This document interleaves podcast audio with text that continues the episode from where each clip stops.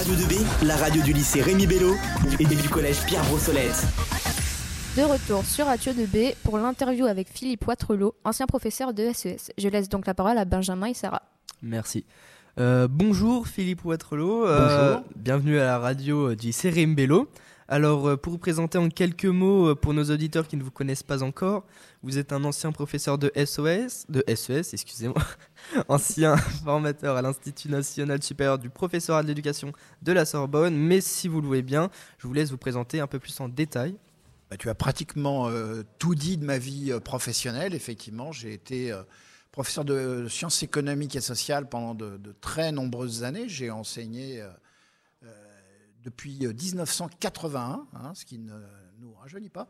Et euh, j'ai été aussi formateur en temps partagé à l'INSPE, autrefois SP autrefois, et c'est souvent sur ce sigle-là qu'on s'est arrêté. euh, l'IUFM, hein, donc l'Institut de formation, j'étais formateur en temps partagé, ce qui veut dire que j'étais à la fois prof dans un lycée, hein, et je, salue le lycée Jean-Baptiste Corot où j'ai fini ma carrière, et euh, donc également formateur. Et puis, bah, j'ai aussi, euh, pour aller vite là-dessus, mais euh, j'ai aussi une vie associative, militante. J'ai été président d'un mouvement pédagogique, j'ai fait plein de choses autour de l'éducation et aujourd'hui je suis très présent dans ce qu'on appelle les Facebook, euh, X, ex-Twitter, et puis les nouveaux aussi, Mastodon, Blue Sky, euh, etc. On pourra peut-être parler de tout ça tout à l'heure.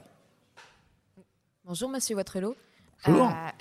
Euh, on a commencé par dire que vous étiez professeur de SES. Or, à votre époque, c'était quelque chose de très récent et de très méconnu. Est-ce que vous pourriez nous en dire un peu plus sur pourquoi est-ce que vous vous êtes euh, spécialisé euh, dans, cette, euh, dans ce domaine qui était pour le moins très récent euh, et plutôt méconnu Et euh, pourquoi est-ce que vous en auriez fait votre profession? Alors c'est une bonne question euh, parce que effectivement le, choix d'une discipline quand on veut enseigner c'est c'est pas neutre. hein. Alors les SES ont été créés en 66-67 euh, d'abord à titre expérimental puis ça s'est ensuite généralisé. Le, premier bac ES, ça s'appelait pas encore ES, ça s'appelait le bac B, ça a été en 69. Euh, moi, je suis arrivé au lycée en 1973 et euh, j'ai eu euh, des cours de, sciences économiques et sociales. Et bah, comme souvent, euh, c'est l'affinité avec les cours qui m'étaient proposés qui a fait que je me suis dit, parce qu'en plus j'étais pas trop mauvais, j'ai eu une bonne note au bac avec ça, je me suis dit, tiens, peut-être que je pourrais, je pourrais faire ça. Et puis ce que j'aime bien, et ce que clairement dans les sciences, apprécie particulièrement dans les sciences économiques et sociales, bah, c'est qu'en fait, euh, les cours sont jamais les mêmes, puisque notre matière première, notre matériau, bah, c'est l'actualité. L'actualité de l'économie, de la société. C'est quelque chose qui fait, euh, c'est quelque chose qui fait sens, qui, donne du sens à ce qu'on enseigne.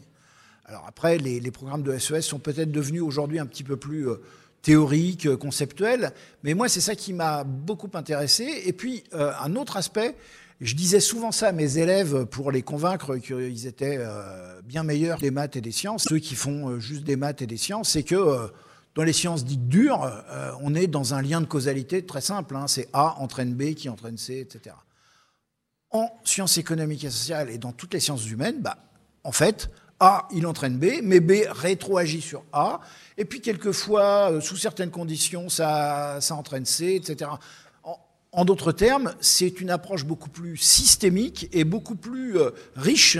euh, et c'est ça qui est euh, séduisant sur un plan intellectuel. Voilà. Eh ben merci. Du coup, donc lors de nos recherches pour cette interview avec vous, nous avons constaté que vous étiez grandement actif dans les questions euh, d'éducation. Vous avez écrit plusieurs papiers sur ce sujet, dont le plus récent paru en, paru en 2021 qui se nomme Je suis un pédagogiste. Euh, alors, euh, pouvez-vous nous expliquer ce terme et pourquoi, euh, du comment ce livre a-t-il été créé?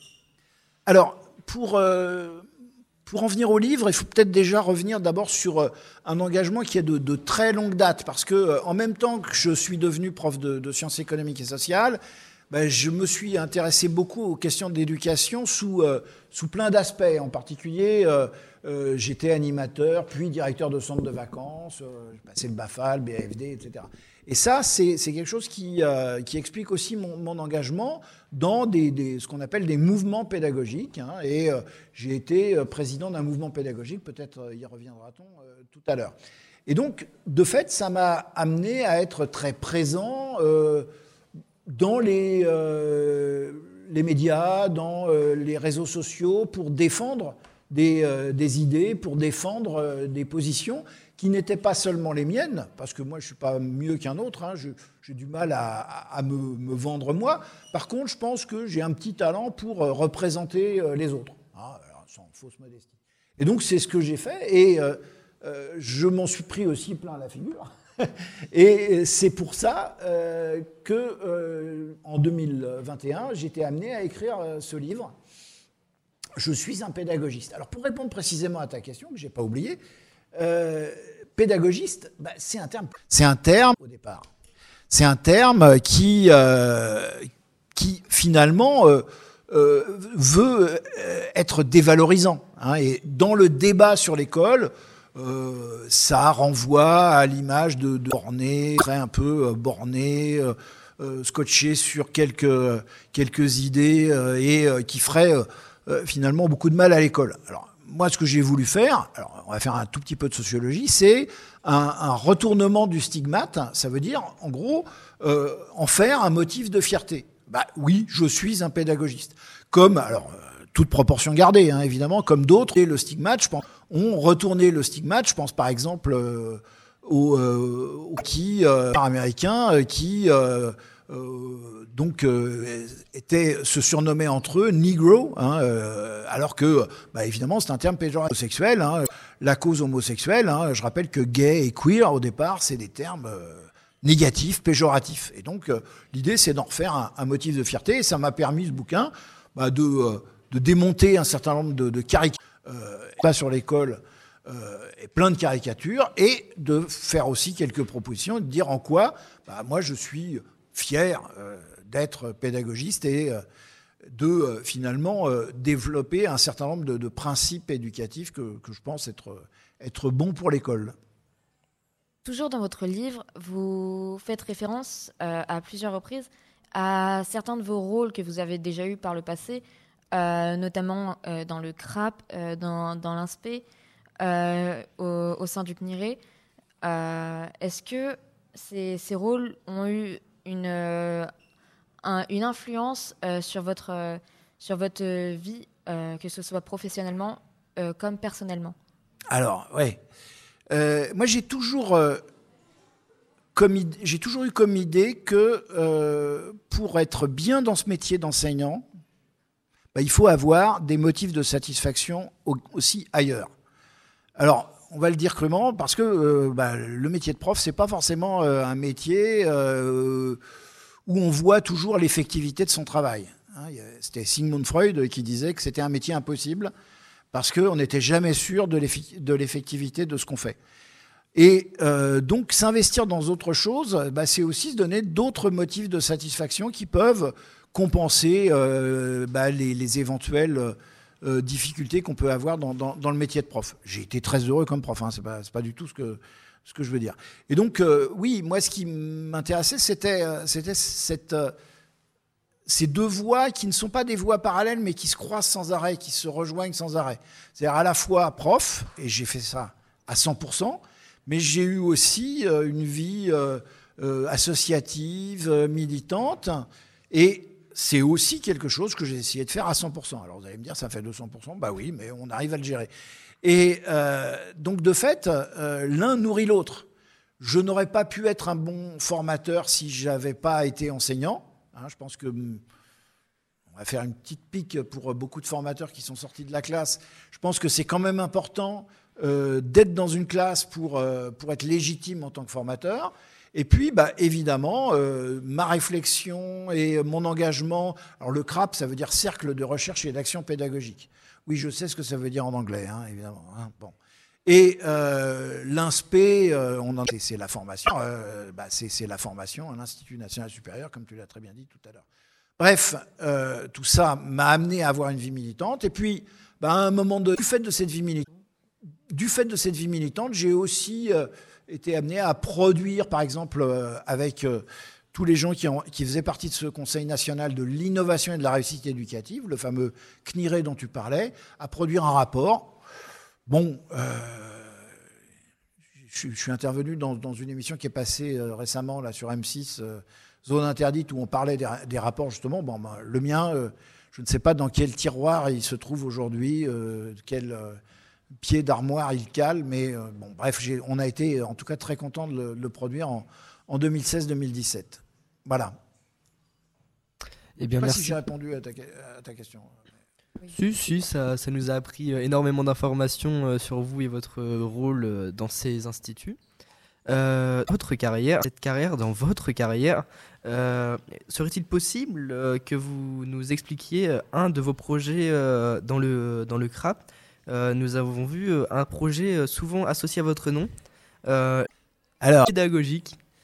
Alors, euh, les cahiers pédagogiques, euh, c'est quelque chose qui a été euh, créé euh, en 1944, donc au, euh, à la fin de la guerre, euh, par un, un monsieur qui s'appelait Edmond Gobelot, hein, et d'ailleurs le fils de Edmond Gobelot, un, un sociologue qui avait écrit La barrière et le niveau, un grand livre de sociologie. Et donc, euh, euh, les cahiers pédagogiques, c'est une revue qui, euh, dès le départ, se veut un bulletin de liaison entre les enseignants. C'était comme ça que c'était euh, indiqué et qui se situe dans un courant d'éducation qu'on appelle l'éducation nouvelle. Alors, l'éducation nouvelle, elle l'est depuis plus de 100 ans, puisque donc, ça a été un congrès fondateur à Calais en euh, 1921, précisément, hein, qui, euh, qui a structuré un peu l'éducation nouvelle. Alors, en gros, pour résumer en quelques mots, l'éducation nouvelle, ça repose sur quoi? Ça repose sur des méthodes actives, sur l'idée de l'éducabilité. Ça veut dire quoi? Ça veut dire qu'on pense que tout le monde est capable de progresser, et, donc euh, si on lui en donne les moyens, évidemment. Et puis, évidemment aussi, euh, l'idée que les enseignants, les professeurs, sont des acteurs à part entière de l'éducation et qu'ils doivent penser leur métier. Et pour penser son métier, pour réfléchir sur sa pratique, eh ben, il faut pouvoir produire, écrire des articles là-dessus. Et l'équipe pédagogique, bah, c'est ça. C'est d'abord euh, ce euh, support pour réfléchir sur sa pratique. Et c'est ce que les cahiers font depuis euh, toutes ces années. Sarah, tu reprends peut-être? Vos, vos cahiers pédagogiques ont donc eu un but euh, très précis euh, de, euh, de partager, euh, de partager votre opinion ainsi que celle que vous partagez avec les autres membres du CRAP. Mais maintenant, vous êtes à la retraite depuis Eh oui. un an et demi, deux ans. Et donc, on se demandait plus personnellement, est-ce que ça vous manquerait pas un peu de, ne plus être devant des, élèves et de ne plus avoir votre rôle euh, au sein de ces, grandes institutions dont vous aviez euh, la tête À votre avis, pourquoi je suis là aujourd'hui hein? C'est peut-être parce que j'ai un petit peu de nostalgie justement de, ce que c'est qu'un lycée. Je suis très heureux, vraiment, et c'est sincère, euh, d'être ici avec vous. Parce que quand j'étais prof, par exemple, justement dans un lycée où j'ai travaillé pendant longtemps et que M. Hunsou connaît bien, qui s'appelle le lycée de Montgeron, euh, j'ai animé un, journal lycéen. Et, et donc, euh, oui, ça me manque. Euh, on on va pas se mentir. hein. C'est euh, évidemment quelque chose qui me manque. La pesanteur administrative le week-end, BG le soir et le week-end, beaucoup moins. On est d'accord. Mais oui, le, contact avec les élèves, le fait d'enseigner, de, de faire apprendre quelque chose qui, oui, ça c'est quelque chose qui, euh, dont j'ai une petite nostalgie. En même temps, je m'ennuie pas à la retraite, hein, euh, je vous rassure. hein. L'agenda d'un retraité, euh, c'est euh, c'est- est pas très, occupé, hein. et pas seulement par des rendez-vous médicaux.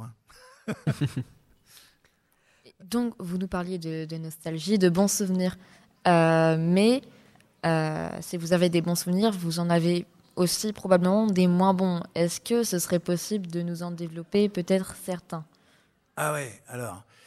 Euh, oui, des, bons souvenirs, j'en ai plein. Euh, je dirais que euh, pratiquement toutes les heures de cours sont des, bons souvenirs. en particulier, justement, j'évoquais ce journal lycéen. Pour moi, c'était un excellent un excellent souvenir. Et puis tous ces moments un petit peu de, complicité avec avec les élèves où on sent que bon bah ça réagit au quart de tour.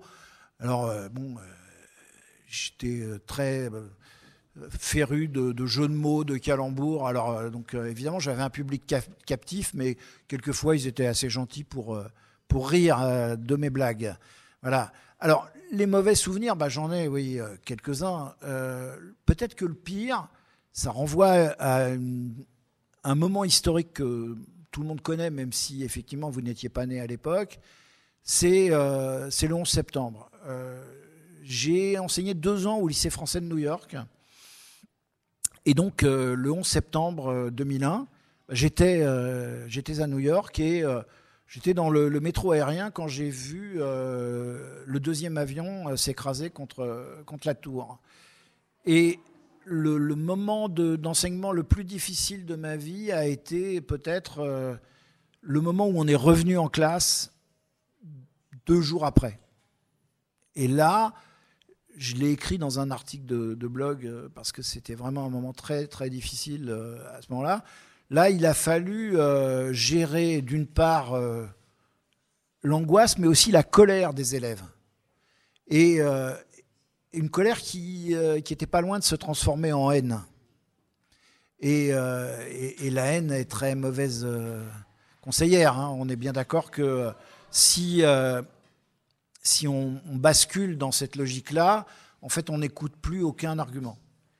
Et, je me souviens d'un élève ce jour-là, alors il s'appelait Donald, c'était un, grand élève d'origine béninoise, qui m'a pratiquement sauvé euh, la mise, sauvé le cours, en, essayant de remettre en perspective euh, euh, tout ce qui se passait et surtout en rappelant aux élèves qui vivaient dans une ville multiculturelle. Hein, n'y a pas plus multiculturel que New York et que bah, il fallait plutôt penser justement à cette euh, diversité plutôt que de s'opposer les uns les autres.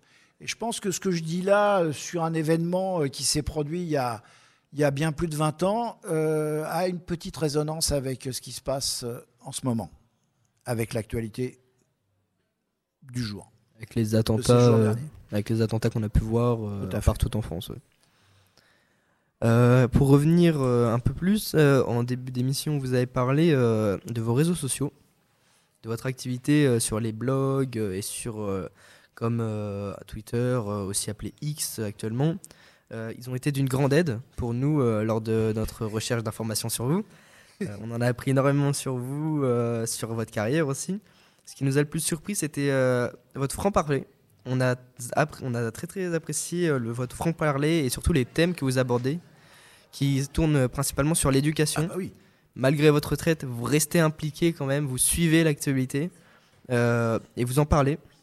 Vous n'avez pas peur, euh, enfin, pas peur, excusez-moi du terme, euh, cette liberté que vous avez, vous prenez, est-ce que vous l'aviez avant cette retraite ou c'est la retraite qui vous a permis de parler plus de l'éducation et de ce qui se passe? Alors c'est une bonne question parce qu'elle permet aussi d'aborder la question du, devoir de réserve qu'on évoque souvent. Euh, alors, pour dire les choses euh, le plus simplement possible, avant ma retraite, j'ai pendant longtemps, vous l'avez dit, été président d'un mouvement pédagogique et donc j'avais euh, une fonction un petit peu de porte-parole. Donc, ce n'était pas moi qui m'exprimais uniquement en tant qu'individu, mais j'étais porte-parole. Et donc, du coup, ça, donne une certaine liberté que j'ai conservée ensuite. Mais je n'ai jamais, par exemple, développé des choses sur mes propres élèves ou ou euh, essayer de, comment dire, je, ne suis pas ni dans l'insulte, ni dans l'injure, ni dans des choses qui seraient euh, euh, frontales par rapport à, des personnes. Vous n'êtes pas dans je la violence. donne un avis qui est un avis mesuré et qui correspond aussi à ce que je disais tout à l'heure sur le fait que quand on est enseignant, bah, il faut penser son métier. Et penser son métier, ça suppose de pouvoir avoir un regard critique sur celui-là, ça, je pense que c'est donné à tout le monde, à tous les enseignants, qu'ils soient en activité ou à la retraite. Ça ne change rien. Et moi, ce que je fais euh, depuis que je suis euh, sur les réseaux sociaux, donc ça fait un petit paquet d'années maintenant, hein, euh, bah, c'est euh, de rendre compte de cette actualité sur l'éducation et puis de susciter du débat. Et en essayant d'éviter deux biais qui sont importants. Le premier, c'est de ne donner à entendre que ce que les gens veulent bien entendre. Alors ça s'appelle euh, les bulles informationnelles et les biais de confirmation, hein, quand on fait un peu de, théorie de la communication. C'est-à-dire les gens, vous savez, c'est Saint Thomas à, l'envers. hein. Saint Thomas, c'est celui qui euh, ne voulait euh, croire que, que ce qu'il voit. Eh ben, aujourd'hui, on est à l'envers. On ne voit que ce qu'on croit. hein. et donc il y a des gens qui euh, finalement arrivent à, s'isoler dans, des bulles. euh, et bah, c'est tout le con- conspirationnisme, toutes les, les, les bulles qui font que finalement on n'écoute plus les autres. Et moi j'essaye de encore susciter du, débat. Et ça c'est vraiment quelque chose qui est, important. Et puis euh, bah, aussi d'essayer de le faire. Et c'est ma deuxième mission que je me donne dans le respect de l'argumentation et sans, violence, euh, sans agressivité excessive, ce qui n'est pas toujours évident sur les réseaux sociaux et notamment sur ce qui est devenu euh, X, ex-Twitter. C'est euh, c'est justement la question qu'on se posait. Euh, les, réseaux sociaux sont maintenant un environnement où beaucoup de, de gens peuvent être relativement dangereux. On a eu, on a eu vent, par exemple, d'histoires où il se passait quelques, quelques petites choses euh, pas forcément très bien et les gens euh, qui faisaient ce genre de choses étaient retrouvés en l'espace de deux heures. Et est-ce que vous ne craignez pas un peu ce genre de, euh, de réaction, notamment quand vous dites que vous suscitez le débat Vous vous exposez forcément à des, à des critiques, à des avis et à des actes qui pourraient être dangereux pour vous? Alors, ça n'a jamais été de l'agression physique, mais par contre, euh, euh, vous savez ce qu'on appelle les haters. Hein, euh, tout le monde, euh, j'ai pas besoin de traduire, tout le monde voit ce que je veux dire. Bah, J'en ai eu euh, plus que ma part. hein, j'ai eu pas mal d'attaques très personnelles. j'ai eu aussi des, des, des- des comptes euh, parodiques qui ont été faits pour me nuire, etc. Enfin bref, pas mal de choses assez, assez détestables. Et, euh, et je dirais que bon, euh, c'est euh, c'est quelque chose qui est, qui est, qui est, effectivement un, des grands dangers de, de, ces réseaux. Je compare ça à ce qui se passe avec les, automobilistes en voiture. Il y, a- des gens, alors j'en connais autour de moi, hein, n'écoute pas chérie, qui, qui par exemple sont adorables dans la vraie vie, mais dès qu'ils sont en voiture, commencent à insulter euh, ceux qui les dépassent, etc. Hein, je ne sais pas si vous avez ça parmi vos parents, etc. Et sur les réseaux sociaux, bah, c'est un peu la même chose. hein. On a des gens qui, du fait qu'ils sont derrière un écran, euh, où il y a cette dépersonnalisation complète, bah, finalement, voilà, on, toute la- toutes les barrières sont, euh, sont tombées et il n'y a, a plus de censure, il n'y a plus d'autocensure. Et donc ça, c'est un des vrais dangers euh, d'Internet. Euh, et il faut vraiment, euh, là, pour le coup, qu'il y ait une, vraie régulation de ces réseaux sociaux. Moi, j'appelle à, à, la limite qu'il n'y ait plus d'anonymat, ou en tout cas qu'on puisse aussi faire que les, gens qui insultent, les gens qui agressent, puissent rendre des comptes. Oui, vous voulez qu'il y ait des, euh, des peines, enfin peut-être pas des peines, mais des répercussions à leurs actions. Bah, qu'on sache qu'on ne peut pas insulter impunément, Oui, tout bêtement. qu'on ne soit pas libre euh, d'insulter les Voilà. gens gratuitement puis, euh, euh, sous couvert eu, de l'anonymat. quelques vedettes qui- où ça a été beaucoup plus loin pour eux. hein. Moi, je, je suis loin de, de tout ça. hein. Donc, euh, oui, oui, il faut, il faut faire attention à ces réseaux sociaux. Enfin, c'est pas à vous que, j'apprends ça. hein. Oui. Pour finir sur une touche un peu plus calme, euh, s'il y avait une seule chose et une que, seule chose euh, que vous pourriez euh, améliorer dans le système éducatif français, qu'est-ce que ça serait? Ah, je ne sais pas si, je serais forcément plus calme. Parce que c'est un sujet d'abord qui me passionne, hein, vous, vous l'avez compris, euh, et, et je pourrais être intarissable. Là, il faut, faut garder le, le studio pendant, euh, pendant toute la journée. Mais il paraît qu'on va arrêter dans pas longtemps. hein, donc, euh, je, vais, euh, je vais en rester à, à une idée, une idée importante. Euh, je l'ai dit depuis tout à l'heure, euh, je pense que euh, l'éducation, l'enseignement, ça a besoin de confiance. Et donc, peut-être que ce qu'il faut changer dans le système éducatif, c'est d'aller vers plus de confiance. Alors le terme a été complètement galvaudé parce que hein, il y a eu cette fameuse école de la confiance par un ancien ministre, mais concrètement, ça veut dire quoi? Je pense que on souffre d'un système qui est euh, trop euh, rigide, euh, trop fondé sur une vision bureaucratique et verticale. voilà. Hein, le, principe même d'une bureaucratie, c'est qu'on est plus attaché aux procédures qu'aux résultats finalement, la manière de faire qu'aux résultats. Or, moi, je pense qu'on devrait faire plus confiance d'abord aux enseignants et donc par ricochet aussi aux élèves. Et donc peut-être construire une école qui soit une école plus de l'autonomie et de la coopération. Et quand je vois ce qui se passe ici avec euh, cet atelier euh, radio, ben je pense qu'on n'est pas loin de cette école-là, euh, justement, de l'autonomie, de la coopération, cette pédagogie de projet qui fait qu'on apprend des tas de choses, on lit des tas de, livres. Hein. vous, vous, rendez compte de la punition, vous avez été obligé de, lire mon livre. et tout ça, ben parce qu'on a un projet, parce qu'on a quelque chose à produire.